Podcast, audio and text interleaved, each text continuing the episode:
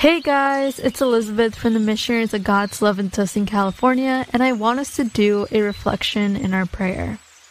I invite you to ask yourself, in what way has the devil tempted me to not pray?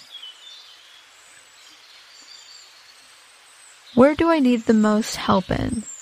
From God, so I can pray more, give myself to God, and be faithful to Him.